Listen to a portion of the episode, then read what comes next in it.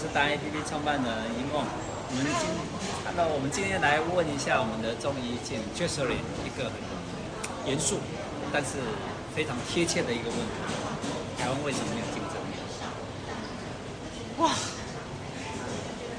这个问题好大哦，很严肃，但是又很贴切，就是我们很担心每个人。这你说的哦，不是我说的哦。每每个人很担心的问题，我们的竞争力在哪里？嗯，我赶快喝口。喝口咖啡，因为很苦，所以一定要。我觉得，我觉得这个问题真的很大，而且它其实可以从，的确是蛮严肃的问题，但我想要比较从人的角度出发去谈这个问题，因为想要从你的你的经验，因为你这样工作下来，你台湾待过，澳门广告待过，你去大陆待过，工作过，然后去美国也待过，西谷也带过。那你用这三方的角度，你应该是很有经验可以谈。为什么我们没有竞争？嗯，我觉得啦哈，这个问题还真的是挺大的。不要语重心长，这样子我们全部的两千三百万人就跟着你叹气。然后我们要的是想想办法解决。我觉得，我觉得我我的我的经验跟我的想法，不见得足以改变现实。也不见得足以改变台湾的未来。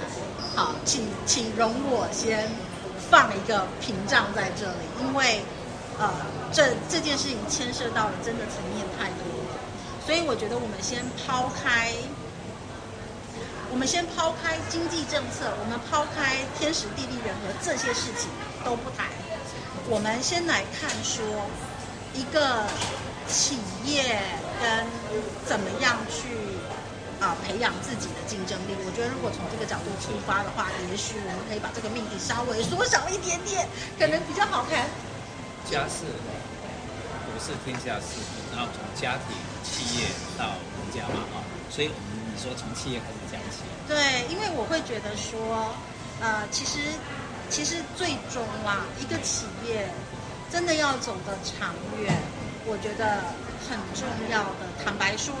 你的你要有独特的产品，你要有独特的技术，你要有很好的市场策略。我觉得这个大家都会说，但是其实有一个很重要的前提是，呃，我觉得经常会被忽略，或者是说被当成喊口号。但是，但我觉得这个是真的是要去，要去着力的地方，比如说。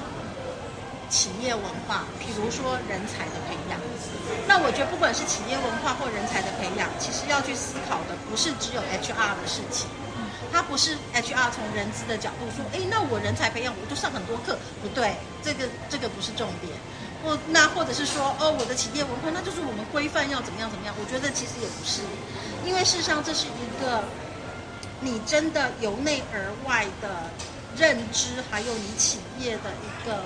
环境氛围是什么？我举一个简单的例子。我其实呢，在二零一零年刚回台湾，从戏谷回来台湾工作的时候，呃，也是在某家公司当一级主管。但我当时其实我在第一个月，我的那个，我觉得我的精神震撼度挺大的。为什么？因为经过大风大浪。因为。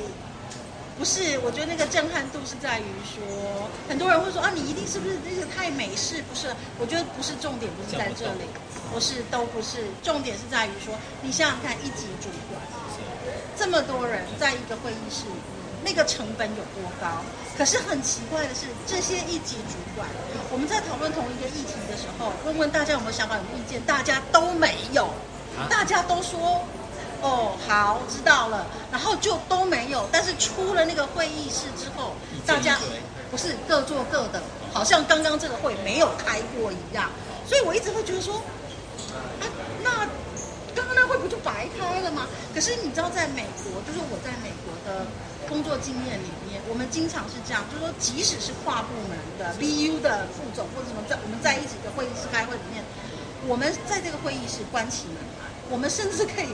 互相拍桌子，互相指责，然后我还曾经，对，我还曾经遇过那种大家因为意见不一样，就是甲方会呢，就是会有某一方呢一直在逼问，逼问到乙方答不出来，那个眼泪都掉下来。我都看过这种状况，但是状况是说，出了这个门，会议室门一打开，我们走出去的时候，我们看的是同一个方向，我们要达成的目标是同一个，对，甚至于彼此之间该怎么衔接，我们都是清楚的，因为有一个共同的目标性，手牵手一起往前走。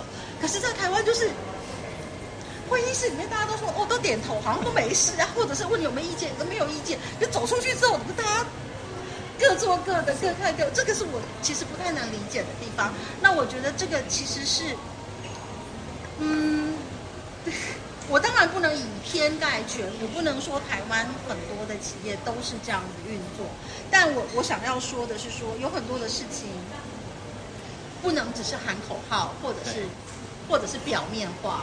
就是讲说啊，对呀、啊，我们尊重每个人的意见，但实际落实呢？实际操作的时候是怎么操作的呢？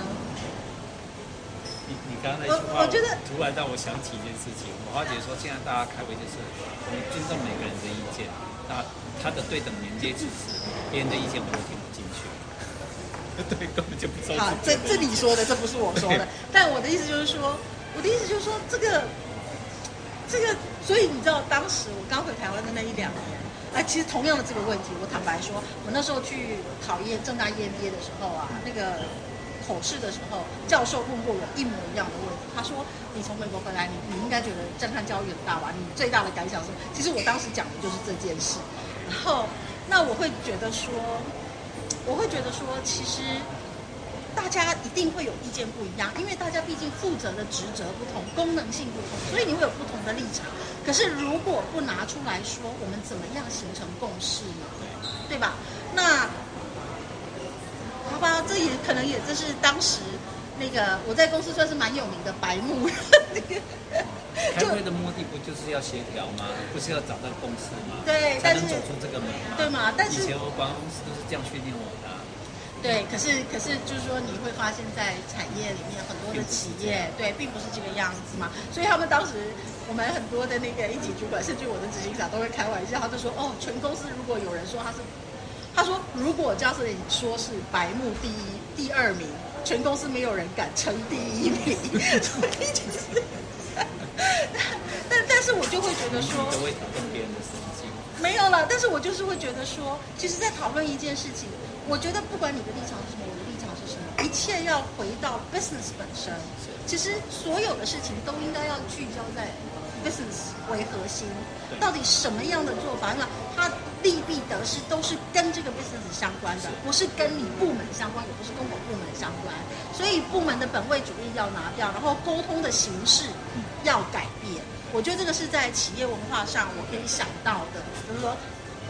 也许说起来很简单，但执行上其实真的还没那么简单。那另外一个就是说，讲其实很简单的，就我们 我们没有受过一个叫做改变自己思维的一个训练。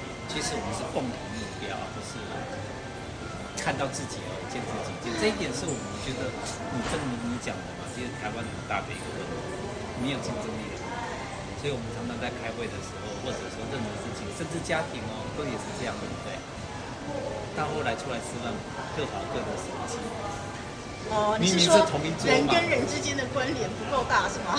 也不是不够大啊，你看都是家人一起吃饭，我们常常看到哎，很多桌是各跑各的手机，我也我也就很好奇，对不对啊？那个沟通性啊，嗯，对啊，那你继续说，我也你点出一个我们没有竞争力的第一核心问题，对不对？这是一个很严重的。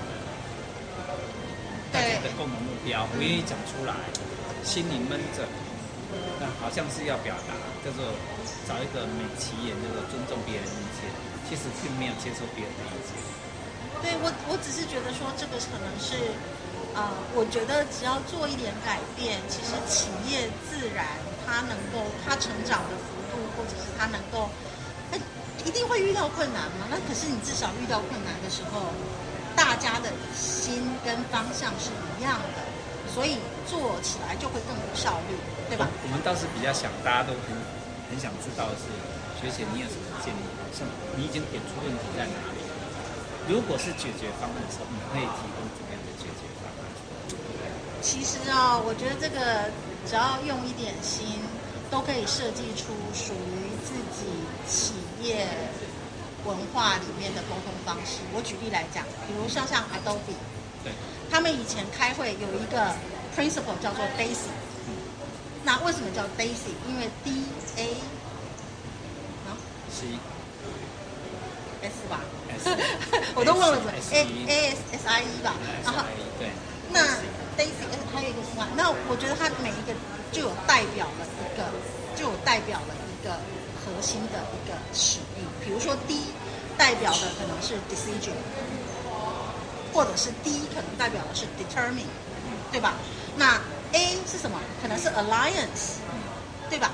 那所以其实每一件事情放到台面上来讲，每一个人每都应该在这个会议里面，它其实是。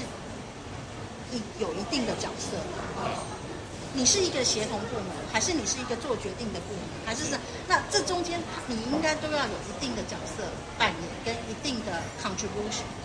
那我觉得，其实我我之前有个老板，他常常开玩笑，就是说，哎呀，我们效率这么差，就是因为大家都在吃大锅饭。我觉得他讲的还蛮直白的，所以。所以我觉得这个吃大锅饭的形态，那这个真的是要靠领导者的智慧，跟整个企业文化里面某些氛围一步一步去改进。我觉得这个没有办法，这个没有办法，这个不是一个模板可以套进去。我认为，我认为用模板套也不对，因为每一个每一个产业有每个产业的特性，每一个企业有每一个企业的背景，所以它一定会需要有一些调整。可是关键是说，领导者或者是一级主管有没有意识到这个问题，跟意识到调整的需求性跟重要性。我觉得你要先 recognize 有这个需求，你才会去做嘛，你才会自然而然的去影响嘛，然后才能够潜移默化的去改变这个企业文化嘛。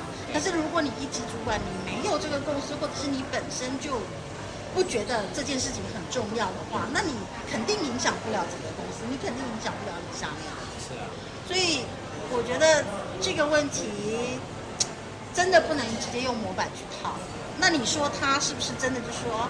啊、呃，是影响企业竞争力的唯一的最或者是最重要的因素。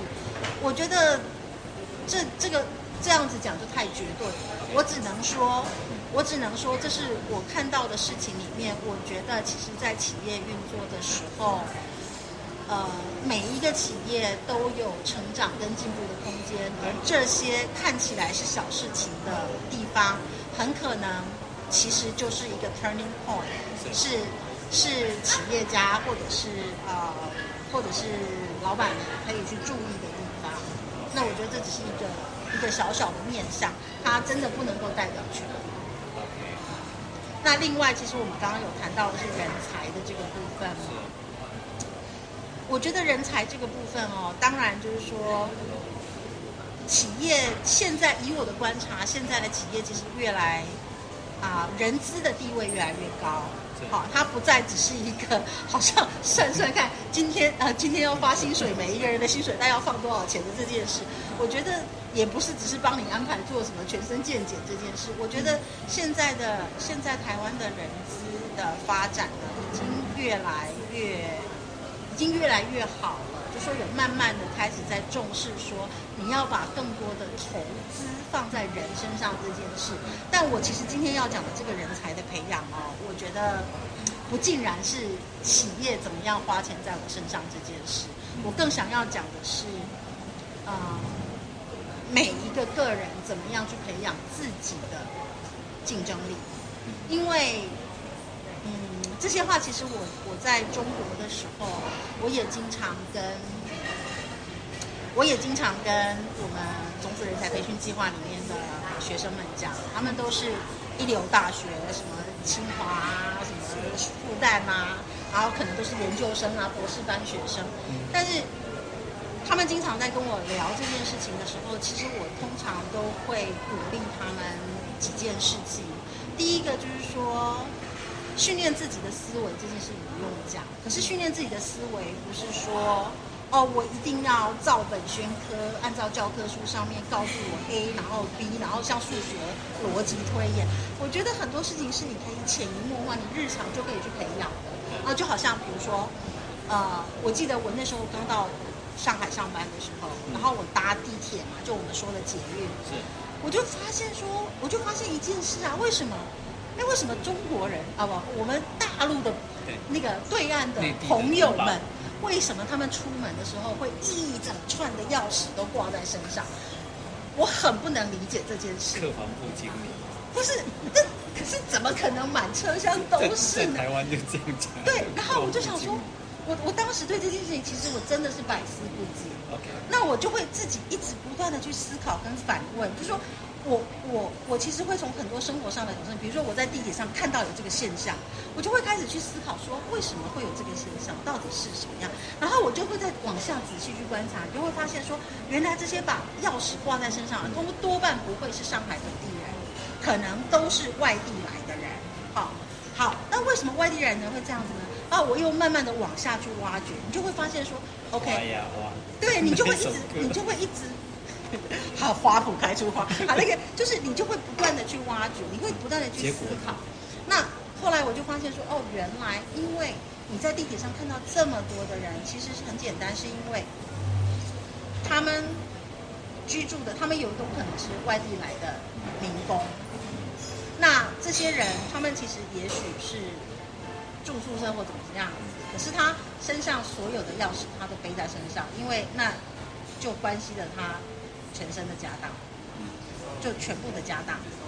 那所以他一定要放在自己身上，然后所以他每天是背着那一大串出门。那我后来就开始在想说，那难道这件事情不会被改变吗？哎，会，它会被改变。你知道我在上海待了五年多之后，我就发现说，为什么？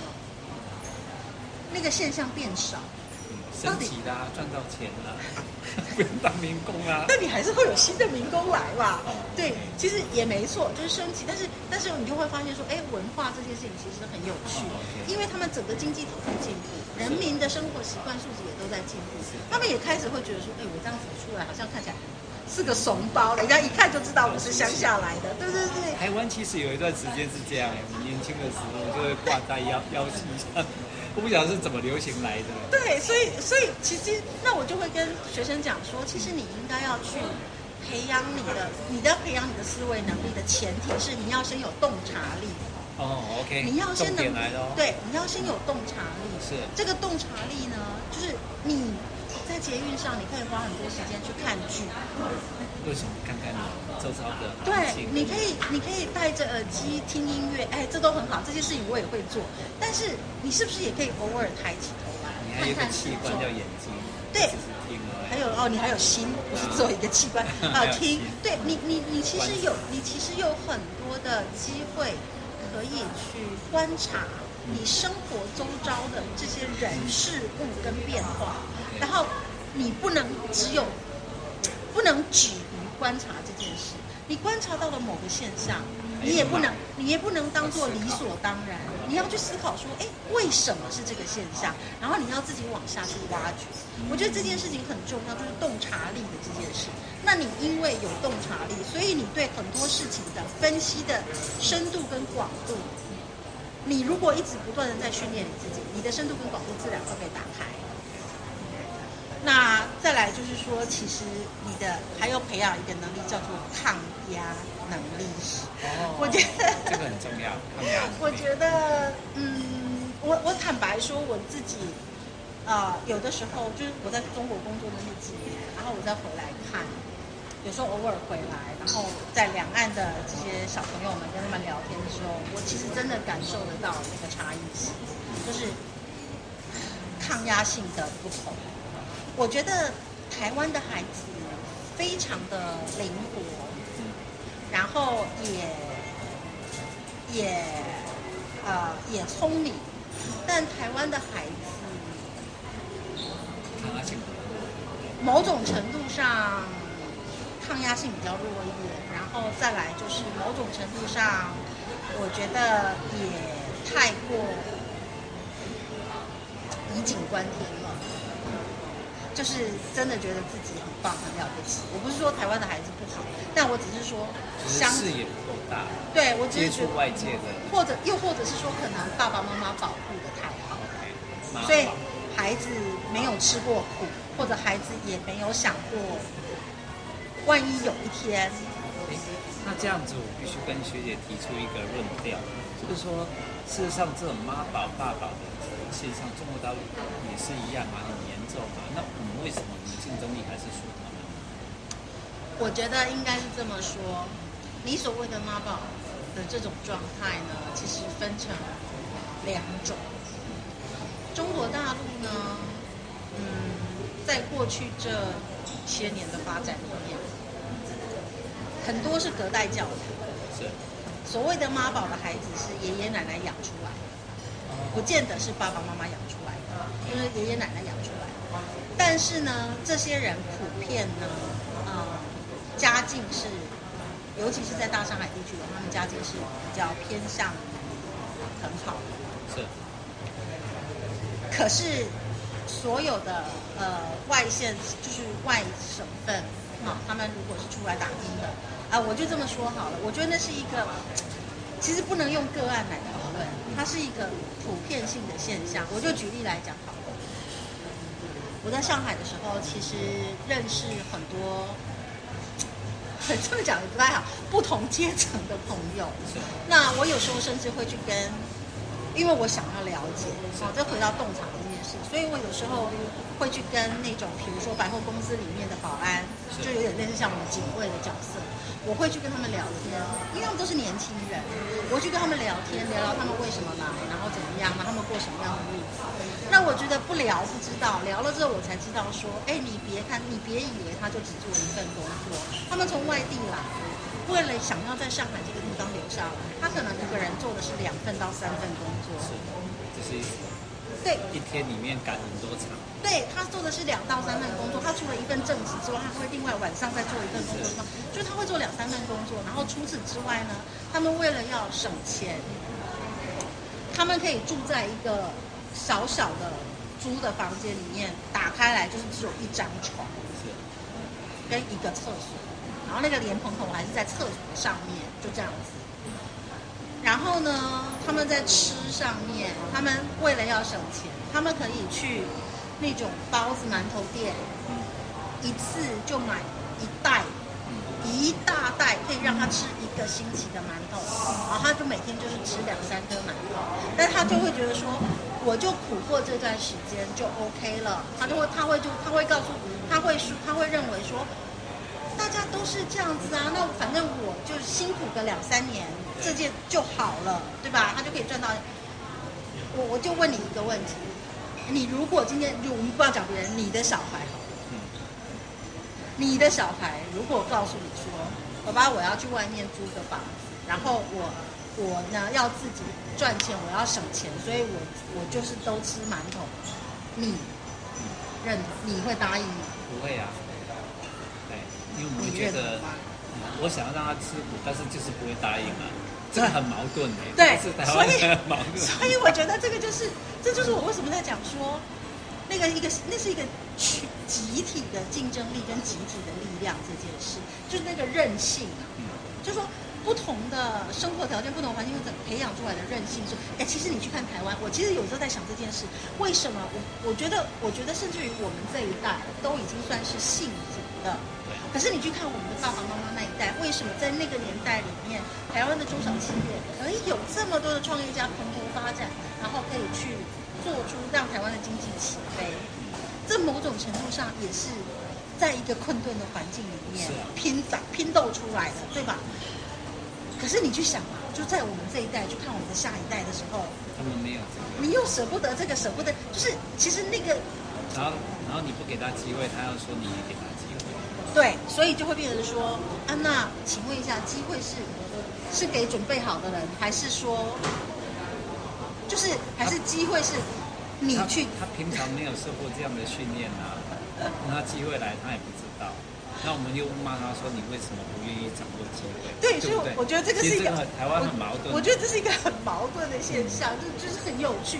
但是我我想说的就是说，这个现象假设持续下去的话，那就是我们变成说我们的整体的人才库。为什么人家会说台湾现在只在乎小确幸啊？那因为就是就是对啊，就是一代一代下来就是变成是这样。当然，我们不否认每一代都有杰出的孩子，都有杰出的年轻人。可是我说，我现在说的是整体的那个感觉。对，那那你说好，你你说，哎，未来二十年当中国经济真的起飞到一定的程度，他们是不是也会产生一群以妈宝为主的？哎，我觉得也是有可能。对啊。对所以这个其实就是怎么说？那我我只是觉得说，回过头来，我们在看自己台湾的未来跟自己的出路的时候，其实我们真的要重新去思考说，台湾到底定位在哪里？然后我们给孩子的教育或者是给孩子的观念是什么？就是你你真的在我们这一代啊，我们真的传递给孩子对的人生态度跟对的。行为态度了吗？我觉得，我觉得那个是一个价值观跟心态的问题。我现在在反思这个问题。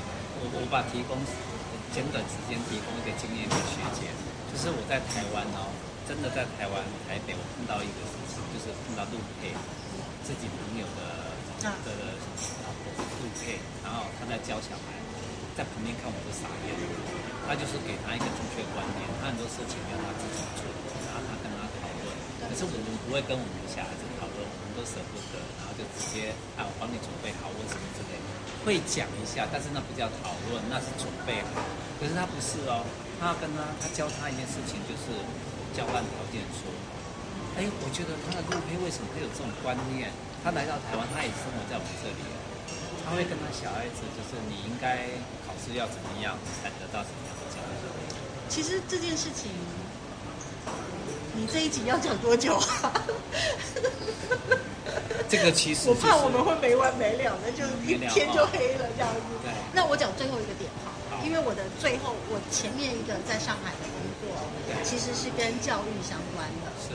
那做的是啊、呃，美国，我们我们是美国的芝加哥的一个啊 PE Fund 的一个集团，是专门做教育的这个 sector。那我们当时做了一个全新的 business model，其实就是把招收国际学生到我们的私立学校里面去，然后他们。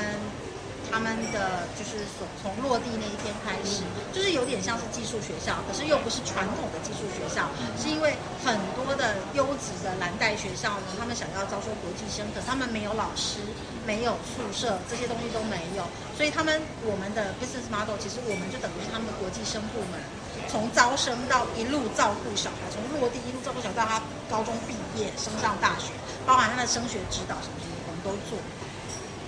那我其实因为这个工作，我就真的是接触到太多的年轻人了。因为高中嘛，初中、高中那个阶段，那我也接触到很多世界各地的爸爸妈妈，包含台湾。我们我们世界各地太广泛了。我现在跟你讲俄罗斯，你也没感觉；我讲巴西，你可能也没感觉。我现在就是跟你讲两岸三地的差异啊。我们也不要讲两岸三地，我们就是大陆跟这台湾的爸妈的差异。我真的觉得在父母的态度上，其实就已经有差别。然后呢，我也可以跟你讲说，台湾的小孩呢，就很奇怪的是，他们的那个独立、独立思考的能力跟跟那个阐述能力，还真的就是输人一截。不知道为什么，其实我真的不太知道为什么。然后呢？但是你在大陆的时候，我在大陆的时候，因为我们在我们要面试学生嘛，你就会发现到说，哇，这些学生才有的才十二三岁，然后呢，一点都不夸张，他那个读过的书啊，嗯，比我多，然后呢，英文比我好，然后他，然后你跟他讲说，你比如说你面试的时候，你问他说，哎。那你最喜欢什么书？你看过什么书？他会跟你讲一本书，然后你问他说为什么，他可以头头是道的分析给你说我为什么这个书。那这个东西都不是他可以准备好，因为我们问的不是知识化的问题，我不是像托福有一个考题，对吧？可是他，我们在一来一往里面，他真的是就是那个分析能力、逻辑能力就很清楚。那我们刚刚讲到妈宝这个问题，没有错，真的就是很多是隔代教养，对不对？爷爷奶奶就是照顾的很，他们想要什么？他们在物质条件上照顾得很好，可是他们会在很多东西上面，他们会说：“哦，你要怎么样？你你的学习上面你要怎么样？”那这些孩子到了美国之后，所有的爸爸妈妈隔一年都，因为我们每年要开家长会，他们都会来跟我讲说。我跟你讲他以前是怎么样啊？然后我们真的是怎么劝他，怎么管他没有用啊，就被我们宠坏啦，叫他不要这样啊，每天只知道花钱啊，吃喝玩乐啊。好，虽然成绩也在那里，可是呢，他去了美国上了一年高中回来，对，寒暑假的时候，他知道，哎，以前从来不跟爸妈打招呼的，就是我就家里小霸王。回来之后知道怎么样去跟妈妈 hug，跟她说 I love you。然后呢，回来之后会自己去整理房间。回来之后自己要怎么样？然后还会跟爸爸妈妈讲说说，我现在想要去做这些，我为什么要做这件事情？因为什么我觉得这真的就是一个教育方式跟思维的问题。所以你今天讲了三个重点哦。你看考老师一下，三个。第一点，第二点。我第一个是讲到，因为我们其实一开始谈的是企业竞争啊，竞争力这件事情嘛。那我其实第一个谈到的是说，呃，我觉得我不能够去全面的讲说，哦，竞争力如何提升台湾竞争力？我觉得这个命题太大了。对。但是我只是说，缩小范围来看，我我在台湾的企业，我看到有几个点，我觉得挺有趣的。但是我觉得是应该要。开会有主轴，对，开会的主轴还有共识沟通，对，没有，我觉得就是要，对，我觉得，我觉得是要，我觉得是要很，就是真的是彼此有一定的信任的，一个有信任感的团队，然后让大家可以。把不同的想法拿出来讨论，然后在讨论的过程里面，其实牵涉的不是部门跟部门之间的利害关系，牵涉的是回到这个 business 本身。我真正的 business 核心，跟我现在 business 真正的困境，我要克服的是什么？大家是围绕这个 business 本身在谈，而不是在谈哎，你的部门，我的部门的。我觉得这个都不是重点。